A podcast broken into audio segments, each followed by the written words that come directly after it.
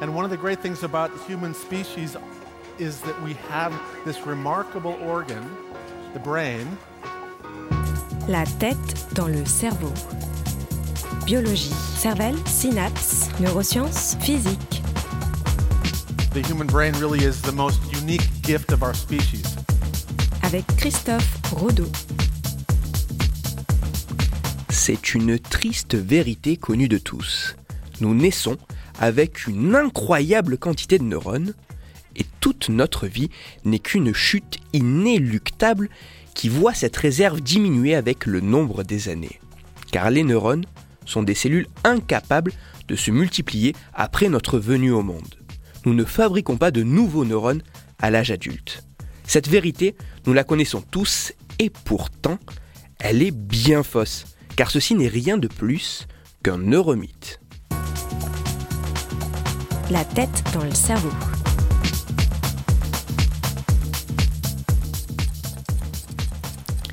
Cette folle et fausse croyance débute vraisemblablement avec l'une des personnes ayant favorisé la naissance des neurosciences.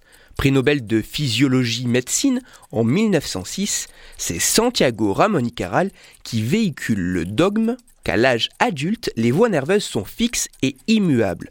Elles ne peuvent que mourir et ne peuvent donc pas se régénérer. Derrière ce dogme se cache l'idée que l'émergence de la complexité au cours de l'évolution s'accompagnerait d'une incapacité pour le cerveau adulte à renouveler ses cellules nerveuses. Il faudra attendre plus de 50 ans avant que de sérieux doutes soient émis à l'encontre de cette croyance.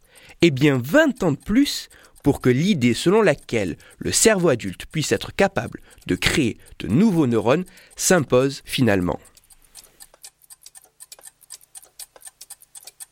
La neurogénèse adulte, c'est-à-dire le fait de pouvoir créer de nouveaux neurones après la naissance, est bien une réalité biologique pour notre espèce. Pourtant, cette neurogénèse adulte n'est pas totipotente, elle ne peut pas tout faire. Et ce neuromythe s'est bien construit sur des résultats scientifiques en grande partie toujours d'actualité. Effectivement, au cours du développement embryonnaire, l'organisme se dote de près de 100 milliards de neurones. Et ces cellules constitueront quasiment exclusivement le stock de cellules nerveuses nécessaires à l'organisme. Il est également juste de dire que la quasi-totalité des régions cérébrales est dépourvue de la possibilité de créer de nouveaux neurones et il est toujours aussi juste de dire que face à une blessure assez importante, le cerveau et le système nerveux ne pourront pas se réparer comme la peau peut cicatriser ou un os se ressouder. Néanmoins, il est totalement faux de penser que le cerveau adulte est incapable de former de nouvelles cellules neuronales. En effet, bien que la neurogénèse adulte soit rare et puisse diminuer au cours de la vie, elle est essentielle au fonctionnement du cerveau et de l'organisme. Ces nouveaux neurones naissent principalement dans deux régions cérébrales bien spécifiques. Il s'agit de la zone sous-ventriculaire et de l'hippocampe. Au niveau de la zone sous-ventriculaire, ces nouveaux neurones migreront vers ce que l'on appelle le bulbe olfactif et pourront jouer un rôle dans l'olfaction et plus particulièrement dans le codage des nouvelles odeurs. Au niveau de l'hippocampe, structure centrale dans le processus de mémorisation, ces neurones issus de la neurogénèse adulte pourront jouer un rôle dans la réduction des interférences entre les souvenirs en les datant dans le temps. Bien que la neurogénèse adulte ne soit pas un comportement massif au niveau cérébral, son existence semble essentielle à l'activité correcte de l'organisme, assurant non pas de réparation importante, mais jouant plutôt sur des mécanismes d'adaptation pour un fonctionnement normal ou suite à un dommage. Malgré le fait que la neurogénèse adulte ait des fonctions limitées et ne se produise qu'en certaines régions très précises du cerveau, elle est bien réelle. Et affirmer que la vie n'est qu'une simple réduction de notre stock de cellules de la naissance à la mort, et que le cerveau adulte n'est pas capable de former de nouvelles cellules neuronales en se référant à un dogme dépassé et totalement faux, cette idée n'est ni plus ni moins qu'un mythe, neuromythe. Il est bon de rappeler que les arguments présentés pour réfuter une idée ou la confirmer doivent toujours être issus d'une démarche scientifique.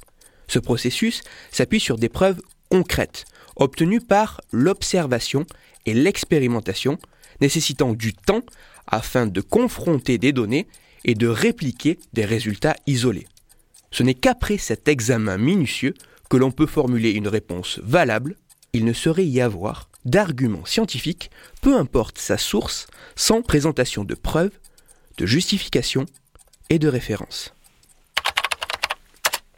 Toutes les références de ma chronique se trouveront sur mon site Cerveau en argot, et pour approfondir la chronique d'aujourd'hui, je vous renvoie vers un ouvrage très intéressant traitant de pas mal de ces neuromythes.